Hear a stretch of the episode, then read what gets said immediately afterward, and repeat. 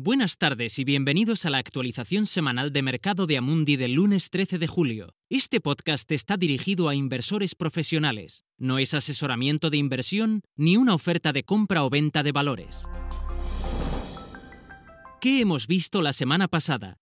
La semana pasada resultó ser eufórica para el mercado de renta variable china. Ha subido un 16% desde el comienzo del año, gracias a la subida de la semana pasada del 7,55% del índice CSI 300. Esto podría atribuirse en parte a las expectativas de una reanudación de la economía, lo que debería confirmarse esta semana con las cifras de crecimiento del PIB del segundo trimestre, y en parte a los grandes flujos de inversiones extranjeras en el mercado de acciones chino, la repercusión de este impulso también se sintió en los mercados bursátiles internacionales, especialmente a principios de la semana. Sin embargo, solo Estados Unidos logró mantener el sentimiento positivo y cerró la semana con una subida del 1,76% del índice SIP 500 con el sector tecnológico todavía a la cabeza, con una subida del 4% del Nasdaq Composite, con lo que el índice tecnológico gana un 18% desde principios de año.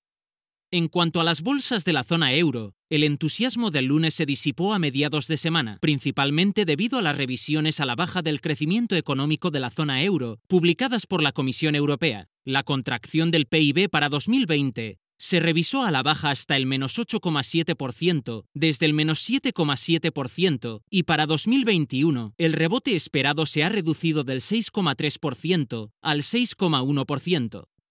El balance final de los mercados bursátiles de la eurozona acabó la semana sustancialmente equilibrado, con el índice Eurostox 50 cerrando en más 0,06%. El índice japonés Nikkei 225 también se mantuvo casi sin cambios, mientras que los mercados emergentes, impulsados por la exuberancia de China, vieron el índice MSCI Emerging Index subir un más 3,5%.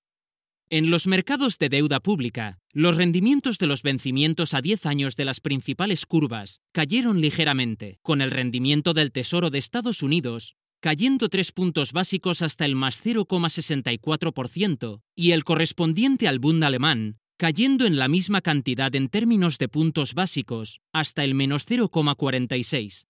En las materias primas, el precio del petróleo subió ligeramente con el crudo Brent al alza un 1% hasta los 43,24 dólares por barril.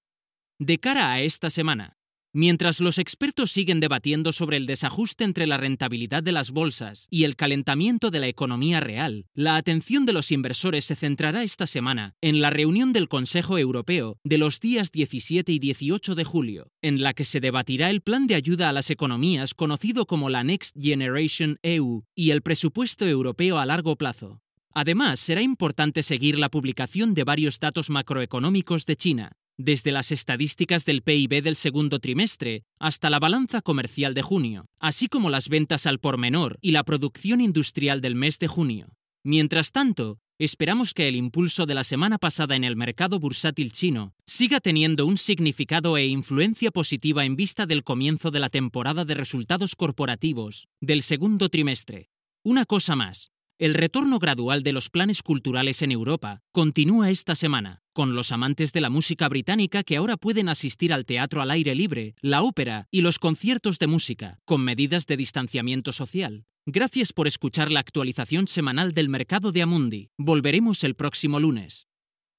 Este material se proporciona solo a clientes profesionales, incluidos los intermediarios financieros, y no está destinado al público. Este material es solo para fines informativos, no es una recomendación, análisis financiero o asesoramiento, y no constituye una solicitud, invitación u oferta de compra o venta de cualquier seguridad o servicios.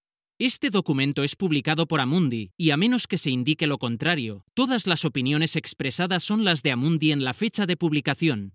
Estas opiniones están sujetas a cambios en cualquier momento sin previo aviso, en función de las condiciones del mercado y otras condiciones, y no se puede garantizar que los países, los mercados o los sectores funcionen como se espera. Amundi no acepta ninguna responsabilidad, ya sea directa o indirecta, que pueda surgir del uso de la información contenida en este material. Amundi no puede ser considerado responsable de ninguna decisión o inversión realizada sobre la base de la información contenida en este material. Gracias por escuchar la actualización semanal de mercado de Amundi. Volveremos el próximo lunes.